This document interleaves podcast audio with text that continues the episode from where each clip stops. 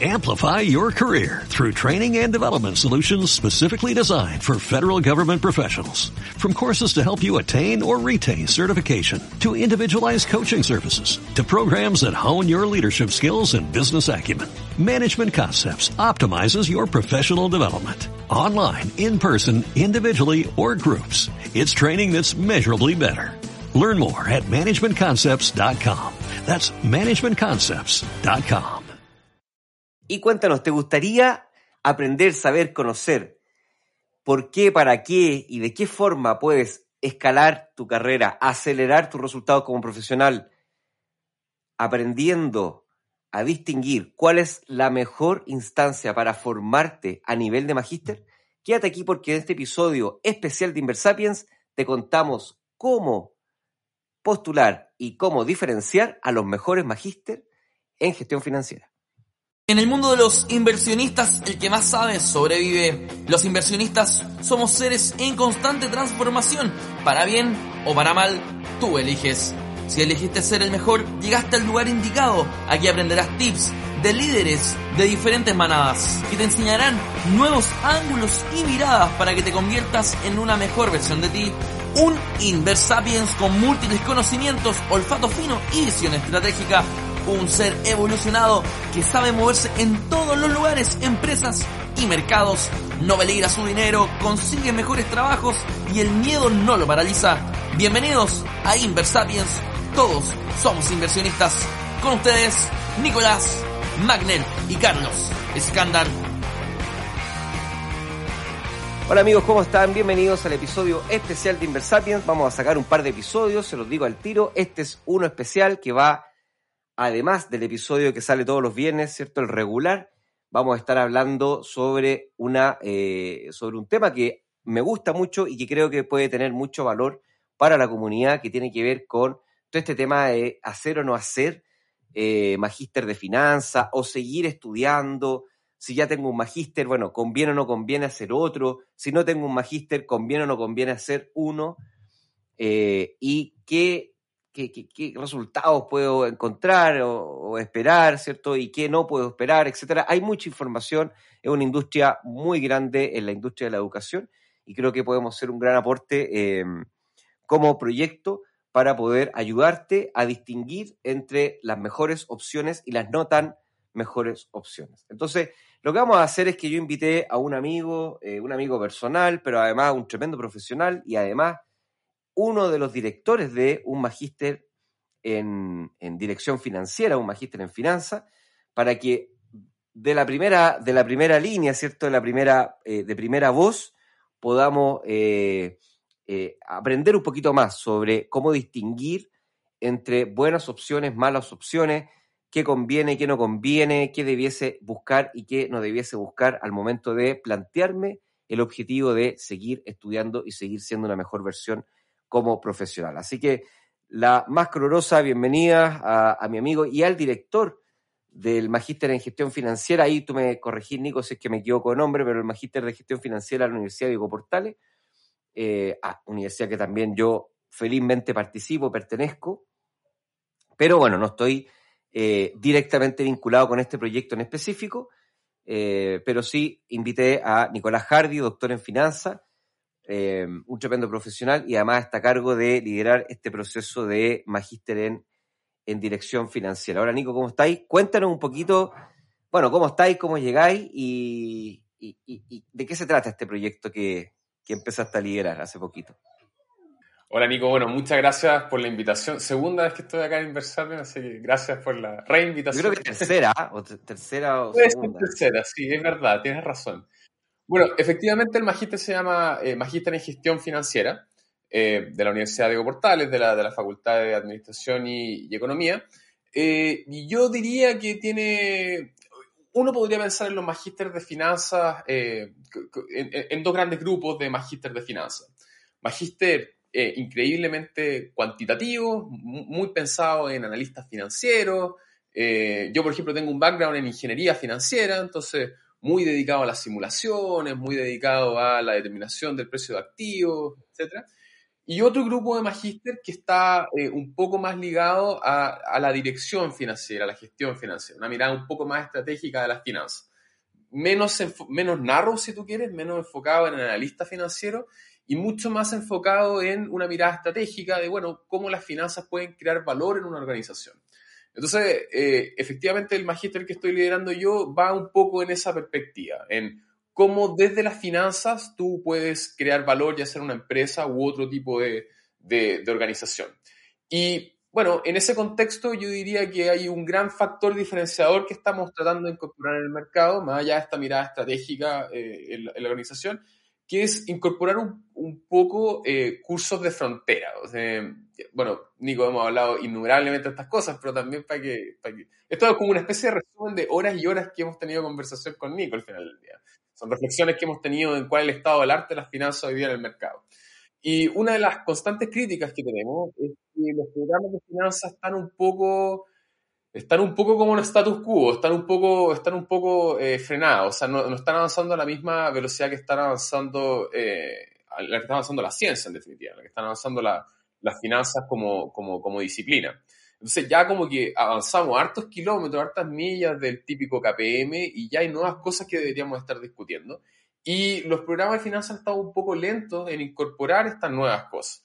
Pocos programas de finanzas hoy día tienen algún curso dedicado, por ejemplo, a activo alternativo, a criptomonedas. Nico, que tú hablas un montón de estas cosas, eh, estás bien, bien, bien metido dentro de la literatura. Bueno, pocos programas de finanzas lo incorporan y te gusta o no te gusta, esto es una realidad hoy día, es algo con lo que tenemos que estar conviviendo. Ya bancos centrales han anunciado que están considerando invertir en ello, entonces no, no tener cursos de esto y no estar formado en esto hace que inmediatamente te estás quedando atrás versus el, resto del mercado.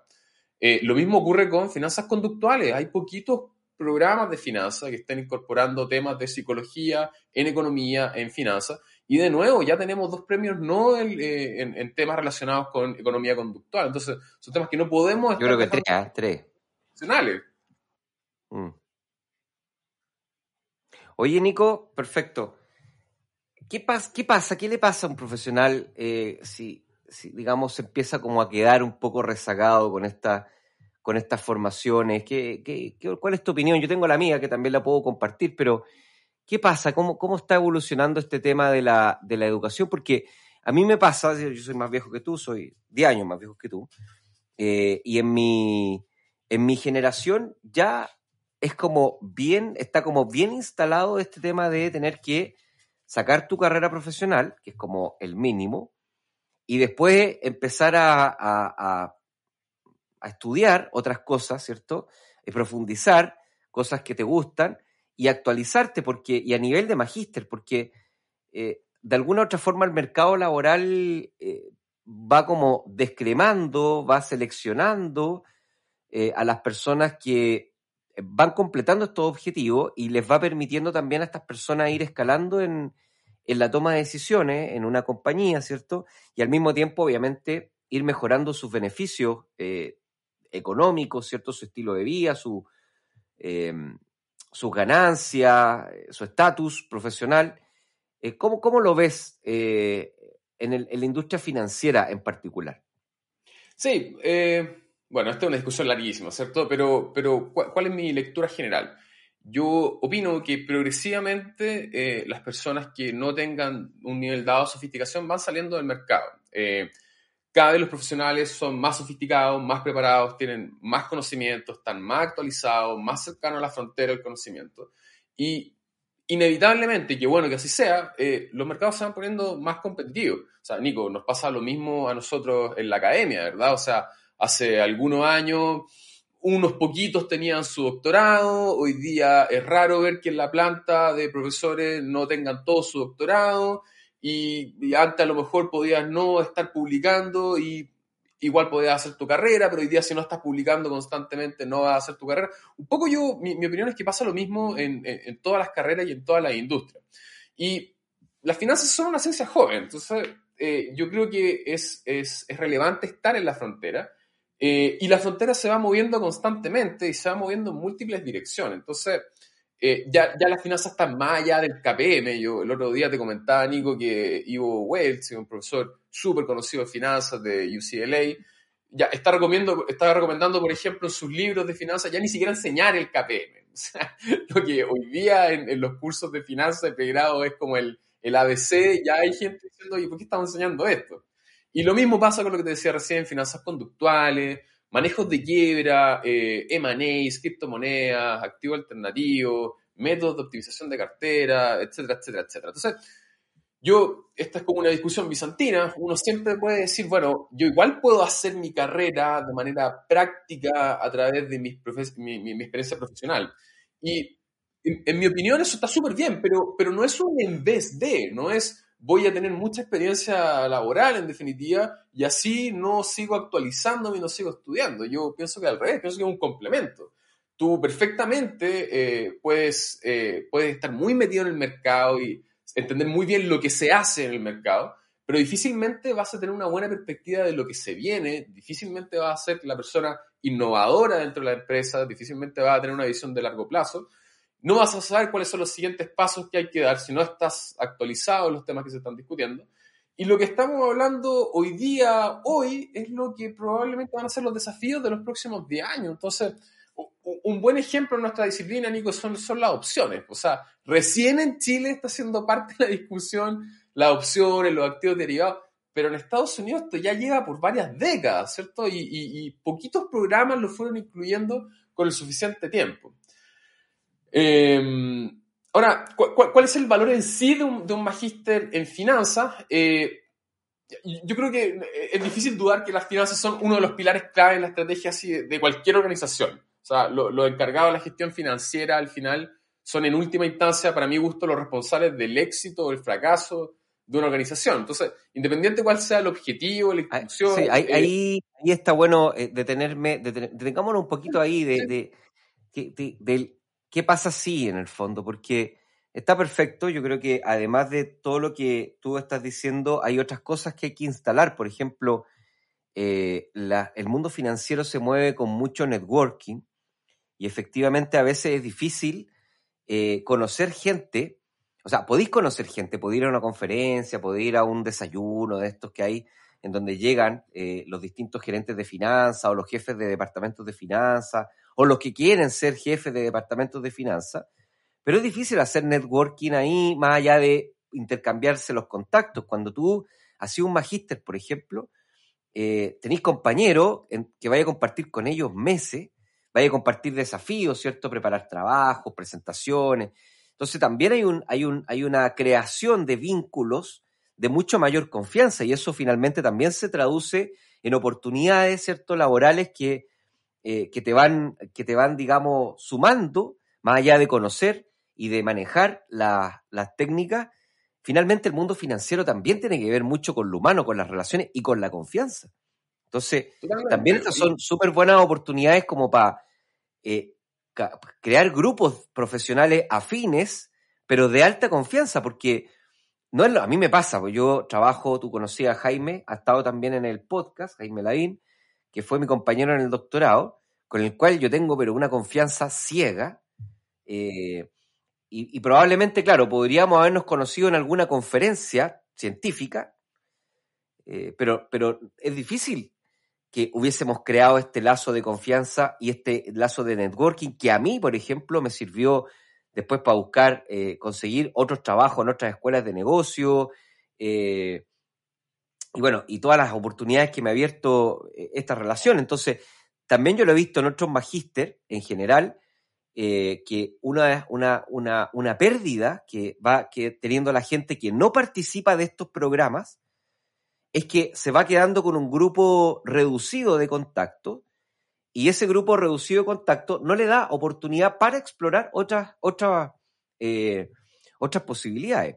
Entonces, no es solo acumular títulos, sino que también es como entrar en otros grupos especialistas. esto, es Hackerloft, esto es Hackerloft, esto es de Market of Lemon, ¿cierto? O sea, eh, esto va más allá del pituto, a quien conozco. o sea, si tú el día de mañana tienes que, contratar a alguien, bueno, tú te gustaría tener la certeza de que ese alguien va a salir bien la pega, ¿cierto? Te va a llegar un currículum, pero más allá del currículum, te cuesta distinguir quiénes son los buenos en el mercado y quiénes son los malos en el mercado.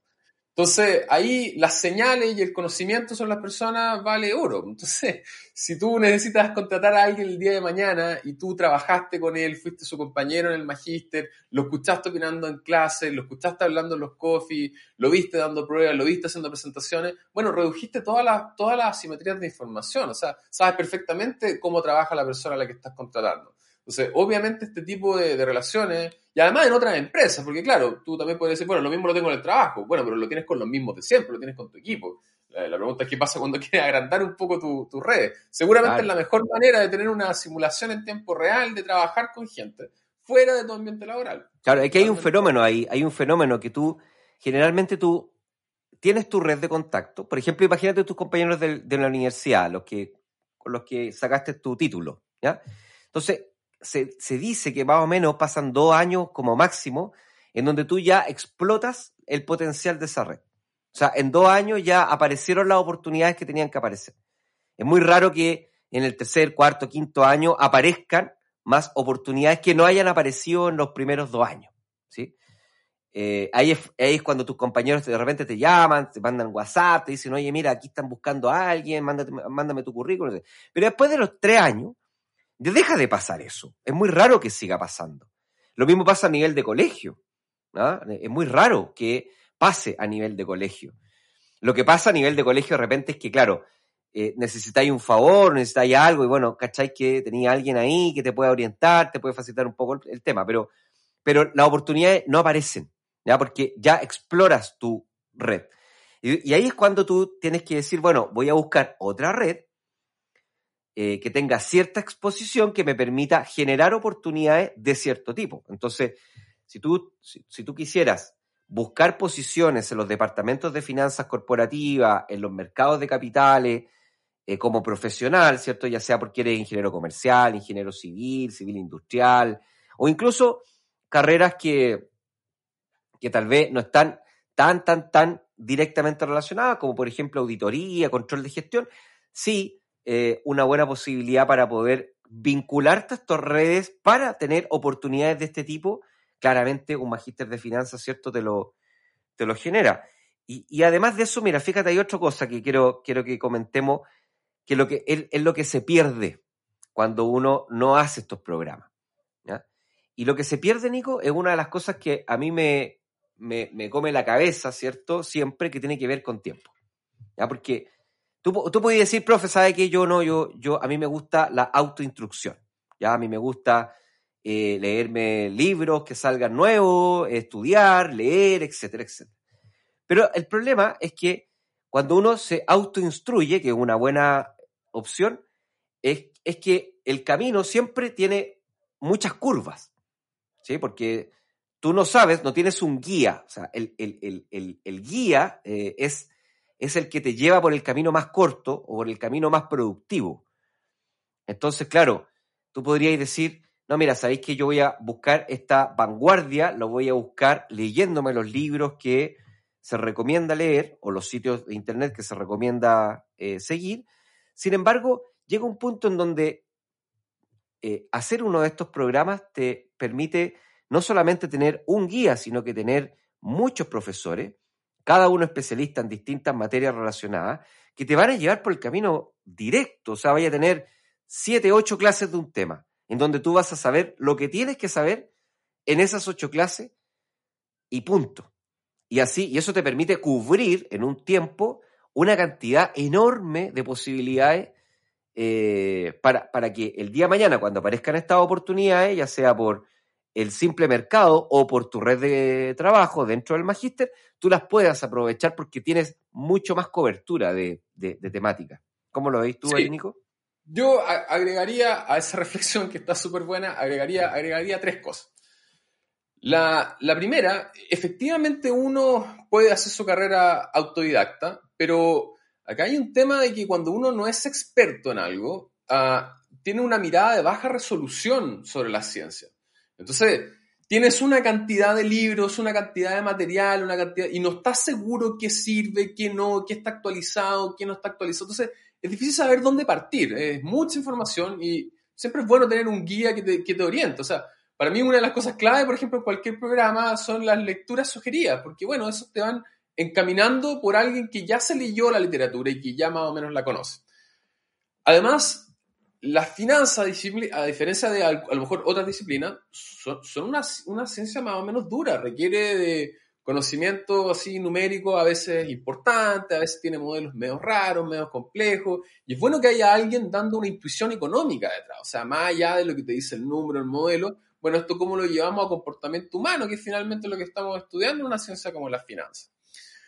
Otro, otro punto que considero importante es que sobre todo en un magíster como de, carácter, de perfil profesional, como lo que estamos hablando nosotros, eh, tú necesitas una bajada al mercado local el que estás viviendo tú. O sea, por ejemplo, uno puede ir a leer un montón sobre quiebra, la experiencia en Estados Unidos, Chapter 11, eh, cómo se llevan allá, qué mecanismos funcionan, qué te dice la evidencia, etcétera.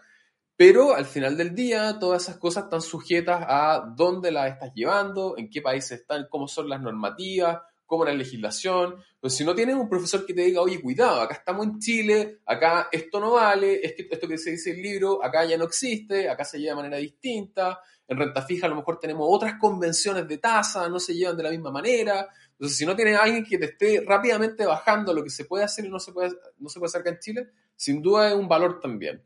Y lo tercero, que yo creo que también es importante, que uno no puede dejar de, mencionarlo, porque bueno, en la práctica es importante, es que, claro, uno podría decir, bueno, yo todo esto lo podría quizá aprender eh, por mi lado y no necesito un título. Pero de nuevo, el título también tiene un valor. Seguramente no es lo más importante, pero tiene un valor también. Cuando uno va a buscar trabajo y uno, de nuevo, presenta el currículum, esto es Akellof, esto es asimetrías de información todos me van a decir que son la persona ideal para este trabajo, pero yo voy a tener que, de alguna manera, discernir cuáles son los que son mejores y los que no, y yo voy a poder diferenciar con señales. Y una buena señal que me pueden mandar es, pues yo tengo un magíster en finanzas, el que estuve un año y medio estudiando esto de cabeza, y hay un título y una universidad detrás que certifica que yo tengo conocimientos mínimos. El de al lado puede decirme que aprendió, estudió y leyó todo lo que quiera, pero si no tiene algo que lo corrobore, lo certifique, yo no tengo cómo estar seguro. Y como yo como empleador quiero ahorrarme el problema de contratar a alguien que no está capacitado, seguramente voy a preferir al que pueda demostrármelo. Y un título universitario al final demuestra, distingue, separa en el mercado los que están preparados de los que no. Mm. Sí, vamos a ir a una brevísima pausa y a la vuelta tengo un par de temas más también que discutir y explicar por qué una empresa va a preferir siempre a un profesional que tenga una mejor preparación a nivel de magíster en finanzas versus otro que no. Así que no te quedes, no te salga, no te salga, no te salga. Breve pausa y volvemos a este episodio. Aprovechamos este breve corte para explicarte y decirte lo que seguro ya sabes. Las finanzas son el pilar fundamental y clave en la estrategia de cualquier empresa y organización. Por eso te invitamos a conocer el Magíster de Gestión Financiera de la Universidad Diego Portales a través de nuestra página www.inversapiens.com barra Magister UDP. Ahí vas a encontrar todas las características del programa y además una lista que si te suscribes vas a recibir un descuento especial para la audiencia de Inversapiens. Te registras con tu nombre y tu correo y recibes personalmente en tu casilla de correo un descuento especial para el magíster en gestión financiera de la Universidad Diego Portales. Aprende en este magíster a aumentar el valor económico de tu empresa y de tu organización y sube de escalón en tu carrera profesional. Aprende a minimizar el riesgo que viven las empresas y las organizaciones y asegurar un crecimiento estable. Y aprende a gestionar los niveles de liquidez que necesita tu empresa para poder cumplir todas sus obligaciones y para también lidiar y reducir con todas las fricciones del mercado de capitales. Así que ya sabes, aumenta el valor de tu empresa, aumenta el valor de tu compañía, aumenta tu valor como profesional en el Magíster de Gestión Financiera de la Universidad Diego Portales. Y ahora continuamos con nuestro episodio de hoy. Bien, estamos de vuelta eh, después de esta pequeña pausa y como prometí, Fíjate, Nico, que una de las cosas que yo he escuchado mucho en las gerencias de finanzas o en los departamentos de hunting, que son estas personas que buscan eh, prospectos, es que necesitan personas que le ayuden a la empresa a hacer cosas bien concretas. Uno, que eviten riesgos, o sea, que sean capaces de tomar decisiones, no así como decisiones tipo lobo de Wall Street, así como, ah, no, no, no, es muy fácil. No poner a la empresa en lugares en donde la empresa va a tener que pagar por una equivocación, ¿ya? O pagar caro por un error. Entonces, claramente, una persona formada a nivel de magíster tiene una capacidad de visión y análisis que le permite detectar dónde está el tigre diente, en qué puerta está el tigre diente de sabre y en qué puerta no está el tigre diente de sabre. ¿ya? Y esto lo vemos en los mercados de derivados, ¿cierto? Porque en los magísteres se les enseña el peligro de la especulación con derivados, se les muestran casos reales de cómo las empresas o los directivos, ya sea por error o por engaño, han dejado desastres que son carísimos no solamente para una empresa, sino que para una industria. Así que evitar problemas es una de las cosas que le, mueve mucho la aguja a las empresas. Eh, evitar riesgos. Segundo, buscan personas que resuelvan problemas. O sea, buscan cierta autonomía y capacidad de trabajo en equipo. O sea, que sean capaces de tomar un desafío y llevarlo adelante. Utilizando las normas del juego, ¿cierto? Las políticas de la compañía, moviéndose dentro de una, de, una cancha que está rayada con ciertas eh, reglas, eh, pero de alguna forma con autonomía, no no tener que estar preguntando todo lo que tiene que hacer. ¿ya? Y en ese caso, un magíster de finanzas, obviamente que te da las herramientas primero porque te enseña a jugar dentro de las canchas de juego, ¿cierto? Y, además te explica estrategias y te explica formas para poder eh, enfrentar cierto tipo de problemáticas que son recurrentes. Por lo tanto, claramente una persona que tiene formación de magíster va a tener mejores capacidades para desplegar estrategias y tácticas que le permitan resolver problemas.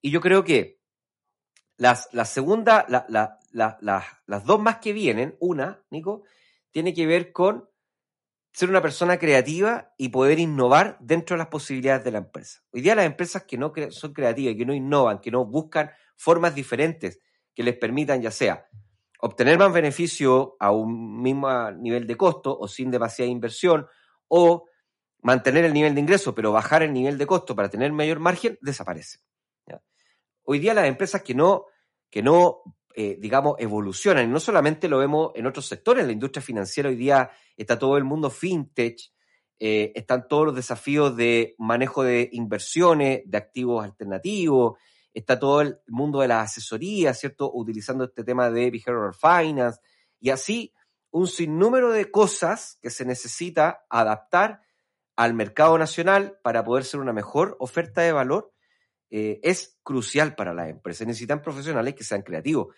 Pero las personas creen que ser creativo tiene que ver con, no sé, tiene que ver con que se te ocurran las cosas. Pero para ser creativo, primero tienes que dominar lo que existe. Esto tiene que ver con la historia de Picasso. Picasso, este pintor famoso, que inventó la escuela, eh, una de las escuelas de pintura que hoy día se enseña en, en las artes, ¿cierto? no lo inventó de cero. Picasso primero dominó todo lo que se conocía y sobre ese dominio de lo que se conocía pudo poner un ladrillo sobre lo que ya estaba construido. Y esto tiene que ver con lo mismo. Si eres creativo y eres innovador, perfecto, pero si no tienes una formación rigurosa pero eficiente que te permita en poco tiempo estar en la frontera de lo que existe, es muy difícil ser innovador porque se te van a ocurrir cosas que ya existen. ¿ah? y entonces entonces creo que es un, es un temazo. Y finalmente creo que las personas necesitan, o las empresas necesitan personas razonables que, que tengan el liderazgo suficiente para poder llevar a cabo desafíos. Y qué mejor, Nico, que haber demostrado que eres capaz de sobrepasar desafíos objetivos relevantes que mostrar el título. O sea, al final, cuando tú muestras el cartón, estás diciendo entre líneas, oye, mira, yo voluntariamente me matriculé voluntariamente pagué, voluntariamente fui a clase, voluntariamente cumplí con todas las cosas que me pidieron y entonces logré este objetivo. O sea, qué distinto no lo digo yo, persona que lo respalda. claro, o sea, es una prueba, digamos, de fe que efectivamente soy una persona capaz de hacerme cargo de objetivos que son complejos. ¿Qué te parece a ti, Nico, eso? Sí, sí, no, o sea, comparto, comparto 100%. Eh, probablemente agregaría dos comentarios a lo que, a lo que dijiste. Eh, el primero, comentaba sobre el valor que le da a la empresa. Yo estoy totalmente de acuerdo. Eh, tú sabes, tengo hartos, hartos cercanos que están en el mundo financiero, en la, en la banca en particular. Y en uno de los últimos procesos de contratación me, me comentaban, eh, ya, si, es un analista que salió hace poco a la universidad, o sea, lleva dos, tres años recién desde que se tituló, no contratamos a ninguno que no tenga un magíster en finanzas. y es como bien evidente por qué, porque si estás contratando a alguien que no tiene experiencia en finanzas, tú piensas que más o menos el turnover de, de la empresa, así de rotación de, de, capital humano es de 3, 4 años, más o menos, en, por lo menos en, esos bancos, eh, tú al menos vas a estar un año, un año y medio eh, enseñándole cuál es la cultura organizacional y además de qué se trata la banca. O sea, si entra alguien que no tiene absolutamente nada, no tiene idea de esto, no, no pasó por un magíster, la mayoría ni siquiera sabe qué es un banco, ni siquiera sabe cuál es el rol de un banco, ni siquiera sabe cuál es el rol de las finanzas en una sociedad. Entonces, si además de todo eso, eh, tienes que enseñarle todo lo que le tienes que enseñar a un recién llegado a la empresa, eh, sobre quiénes son las personas clave, cómo se funciona el banco y todo lo demás, bueno, estás perdiendo un año y medio fácil eh, en, que realmente sea alguien productivo en tu equipo y se te va a ir en unos dos años más por una rotación natural de, de, del banco, de la empresa o lo que sea.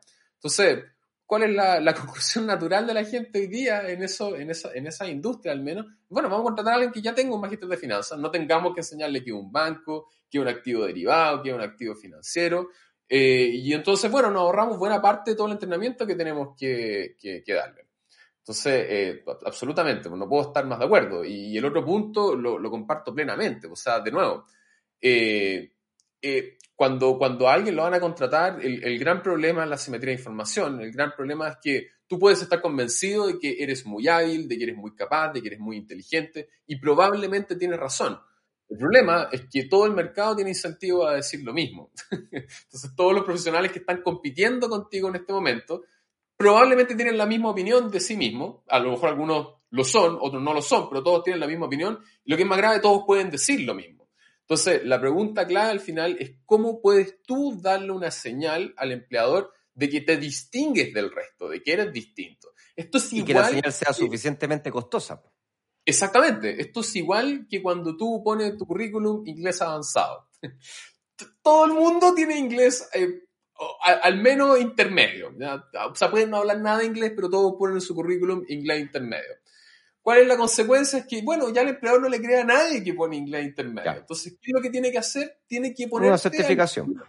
Exactamente. Entonces, bueno, si tú me muestras, oye, yo tengo el TOEFL o yo tengo el TOEIC o lo que sea, bueno, efectivamente ahí te creemos, ok, ya ahí hay alguien externo que certifica que tú tienes todas estas competencias que están diciendo, e inmediatamente te separo del resto del mercado, ya pasaste a otro grupo. O sea, claro, all in all, aquí es, claro, llegar con un mazazo, porque tú decís, mira, mi señalización, yo soy bueno. ¿ah? Ahora, no lo digo yo, sino que, mira, fíjate todo lo que hice, todo lo que duró este, esta maestría, el costo, no solamente en tiempo, sino que en dinero, en esfuerzo, claramente una señalización suficientemente costosa como para decir, mira, yo efectivamente eh, soy bueno, me preocupo de mi desarrollo profesional, estoy motivado con ser una mejor versión y fui capaz de abordar este desafío y terminar este desafío. Entonces, claro, evidentemente, y, y, en el fondo, claro, el 1%, porque este es un sesgo que quiero que se saquen de la cabeza.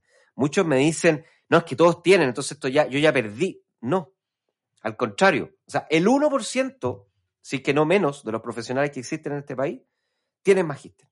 Entonces, esta es una oportunidad de distinguirse, de ponerse como una bandera gigante, distintiva, frente a un mar eh, homogéneo, ser la vaca púrpura. O sea, dentro de un ganado de miles de vacas, todas manchaditas, ¿cierto? Blancas con negro, negros con blanco, no sé bien cuál es, cuál es el orden de, de manchado que tienen, nunca lo he, pese que soy agrónomo, ¿cierto? No tengo idea de esta, eh, cuál se manchó primero, pero tú te pintas como vaca púrpura. O sea, dentro de un ganado de mil, te distingues y eso hace efectivamente que las oportunidades estén más cerca. Ahora, claro, evidentemente no garantiza, porque tiene que ver finalmente con tu capacidad, pero sí claramente te permite distinguirte. Nico, vamos para, para ya, en el fondo, a mí me queda muy claro, ¿ah? me, me, me, encanta la conversa porque estas cosas, cuando uno las habla, como que las, las ordena. Yo no, no, las tenía tan ordenadas y ahora las dejé ordenaditas aquí en mi cuaderno, así que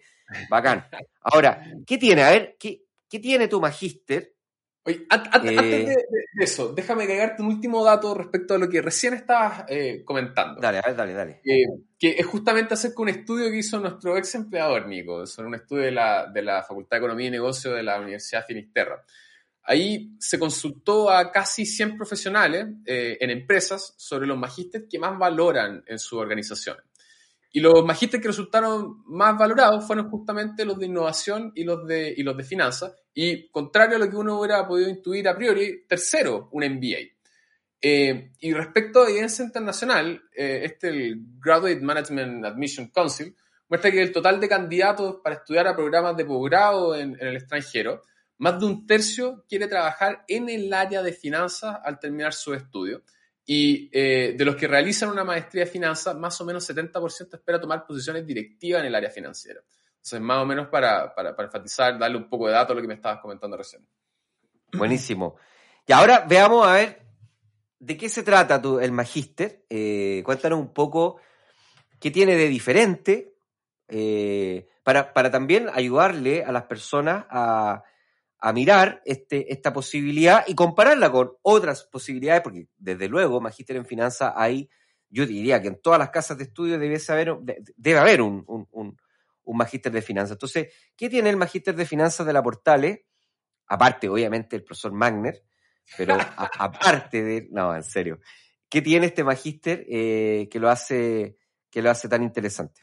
Sí, yo diría que son dos grandes factores distintivos. El primero es que está centrado en la, se llama magíster en gestión financiera y por ende está centrado en la dirección financiera. O sea, esto tiene una mirada de estrategia, si tú quieres, para cada uno de los contenidos.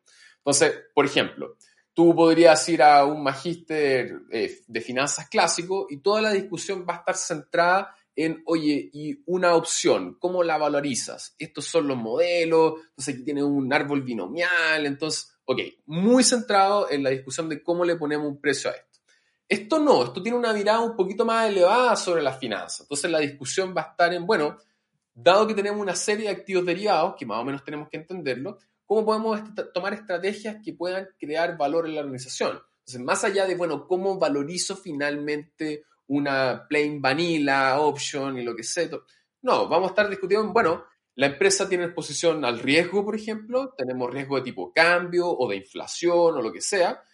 Tenemos que entender que eso le puede hacer daño a nuestra empresa y podríamos gestionar algo de riesgo. Entonces la pregunta es cómo podemos tomar una estrategia de cobertura que nos pueda proteger, por ejemplo, contra la inflación, contra el tipo de cambio y efectivamente crear valor en la organización, que no, no vayamos a quebrar producto de no haber podido tomar una estrategia inteligente con estos activos. Entonces, o sea, check, check, foco en la toma de decisiones, lo cual nos hace el check de lo que te decía yo al principio de, oye, yo te voy a evitar un montón de dolor de cabeza y de pérdida eh, porque, bueno, me formé, hice el magíster y me enseñaron más allá de la, los mecanismos, ciertos técnicos que hay detrás de los instrumentos financieros y los modelos financieros, me enseñaron a usar esto para poder tomar decisiones que disminuyan el riesgo.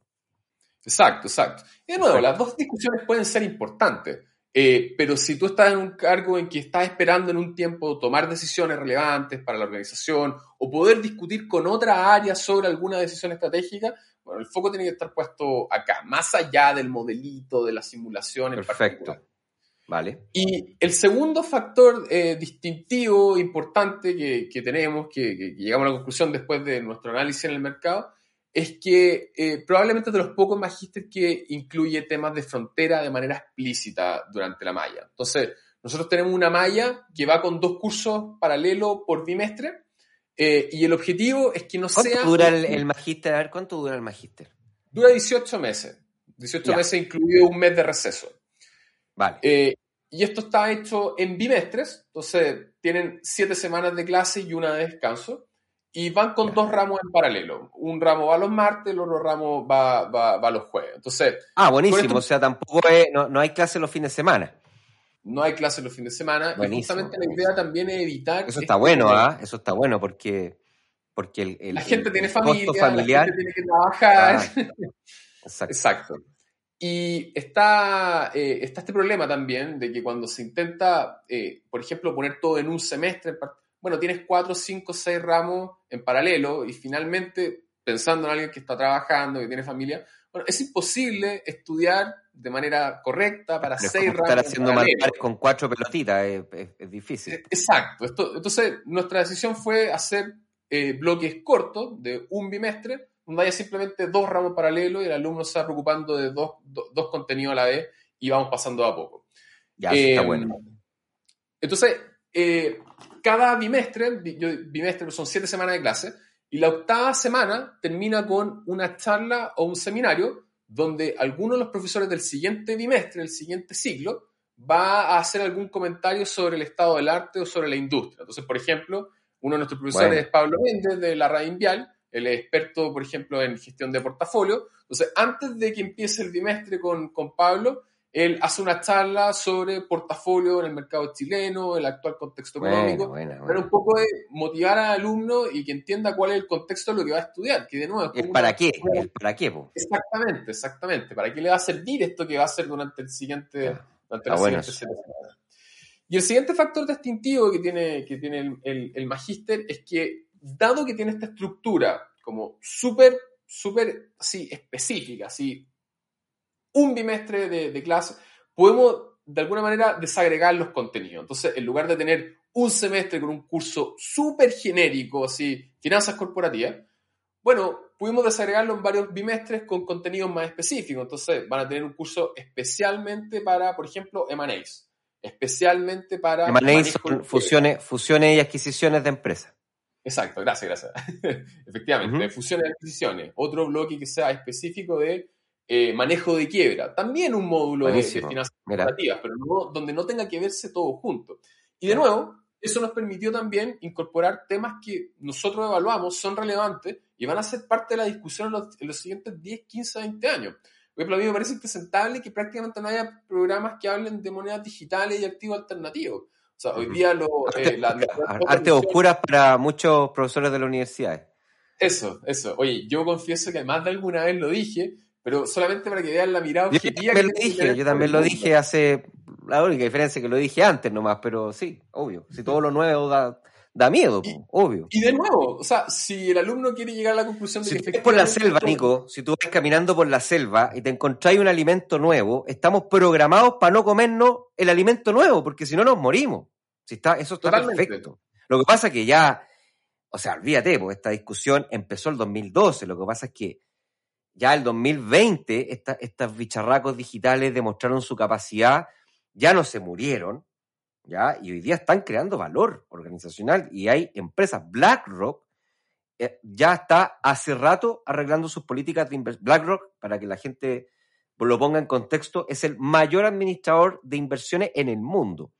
Está arreglando su política de inversiones para incluir criptoactivos. Ya hay ETF de criptoactivos, hay países que se han eh, volcado a la moneda digital y yo creo que hay muchos países en Latinoamérica que van a empezar a necesitar rápidamente votar su moneda basura eh, eh, por estos criptomonedas que te garantizan que los políticos no agarren el, dinero y lo transformen en una máquina de, hacer política y de malas decisiones. Pero esa es otra discusión, pero... Pero, no, pero, es, parte del punto, porque incluso si uno quiere tomar una posición escéptica, igual estamos en ciencias, estamos en finanzas. Entonces, incluso si tú quieres decirme que no, bueno, dame los argumentos y preséntalo desde la literatura. Eh, entonces, ese es un poco el objetivo. Incluso si a ti no te gusta esto, bueno, estudia los fondos y dale al argumento a tu empresa de por qué no van a seguir este camino. ¿Qué otro tema hay de monedas digitales? Vale. ¿Qué otro tema hay además de monedas digitales nuevo?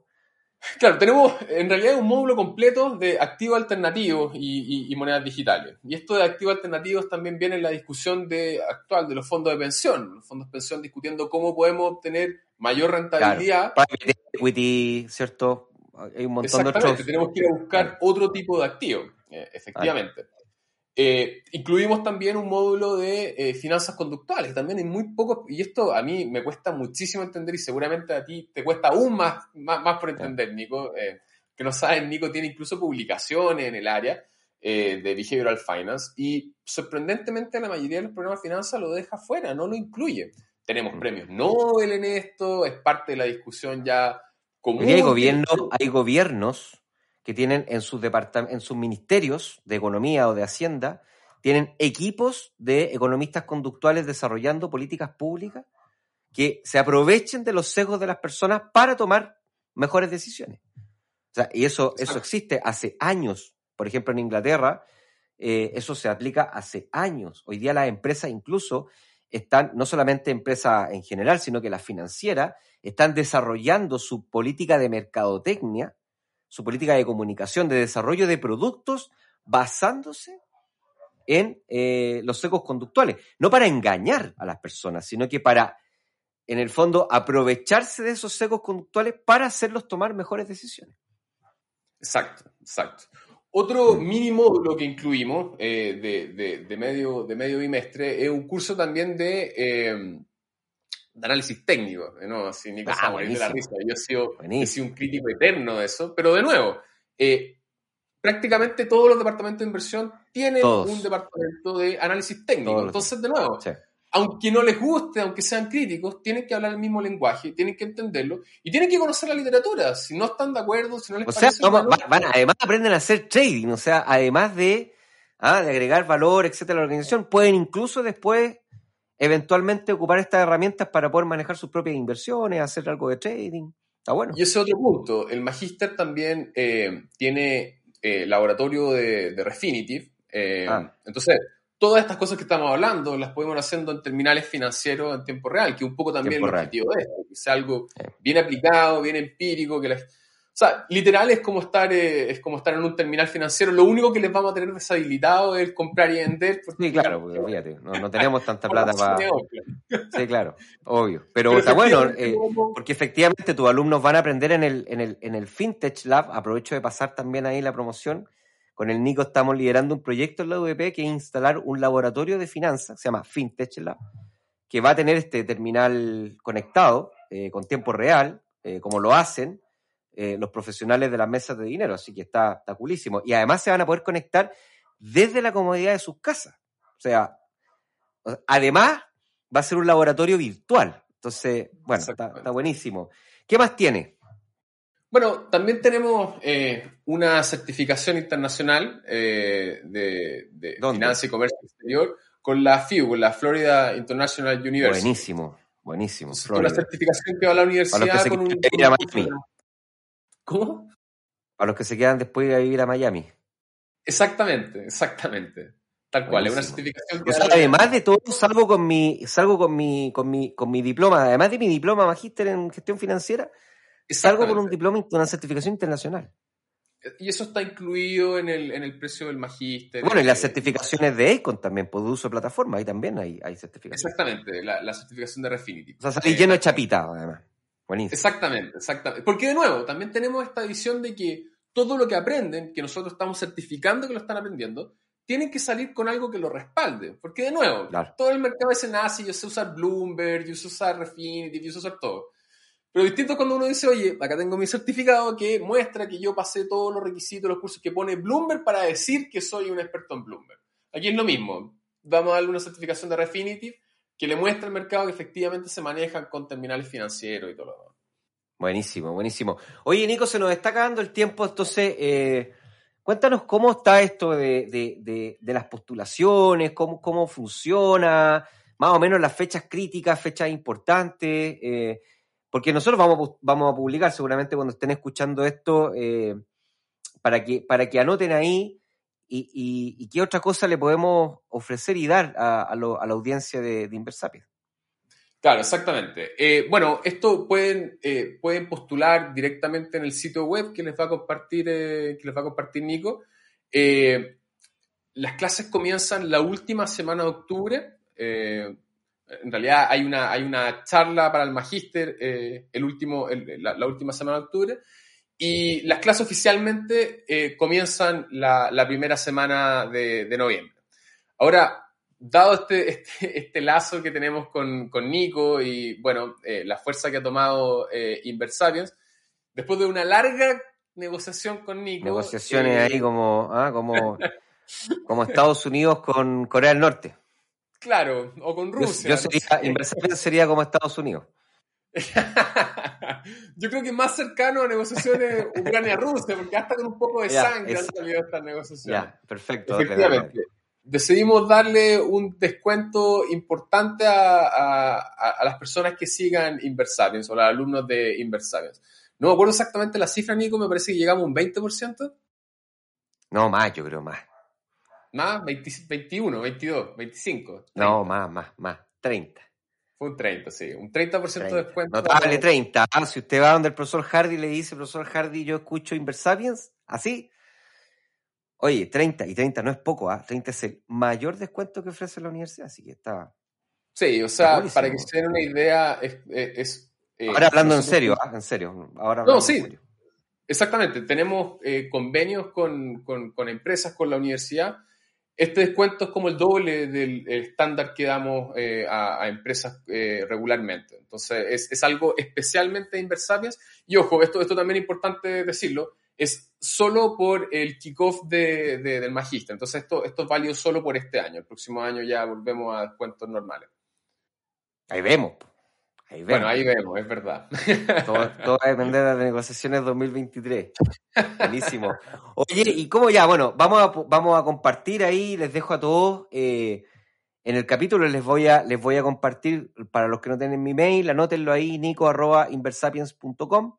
Eh, me escriben y yo les mando el link para que ustedes puedan averiguar más sobre el programa. Igual lo vamos a poner ahí en los capítulos.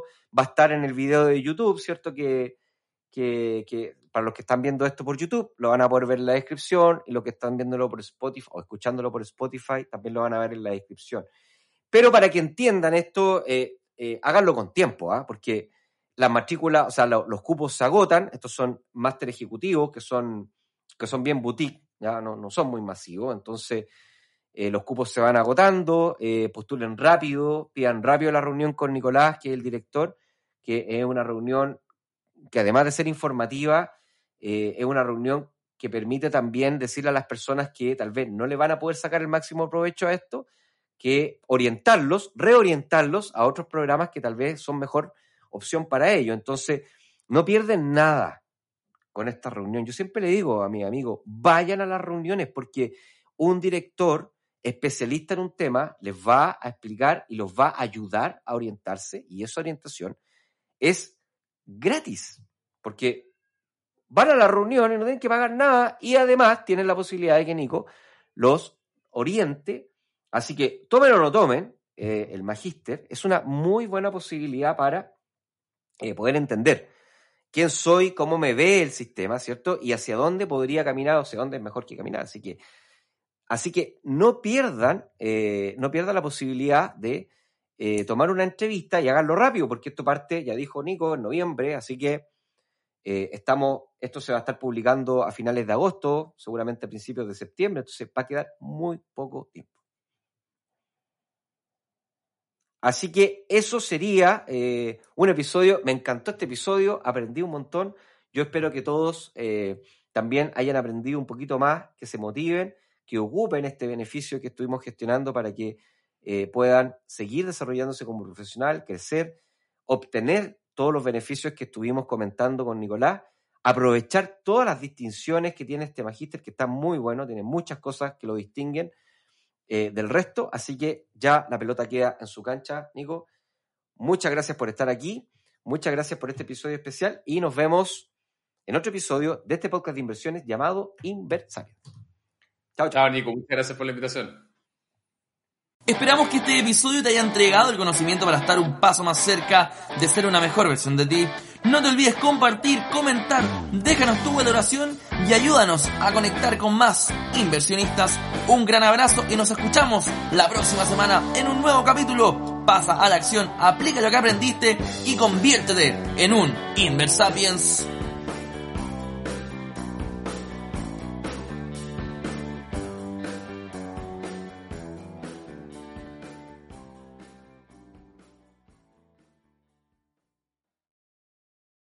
Amplify your career through training and development solutions specifically designed for federal government professionals. From courses to help you attain or retain certification, to individualized coaching services, to programs that hone your leadership skills and business acumen, Management Concepts optimizes your professional development. Online, in person, individually, or groups. It's training that's measurably better. Learn more at managementconcepts.com. That's managementconcepts.com.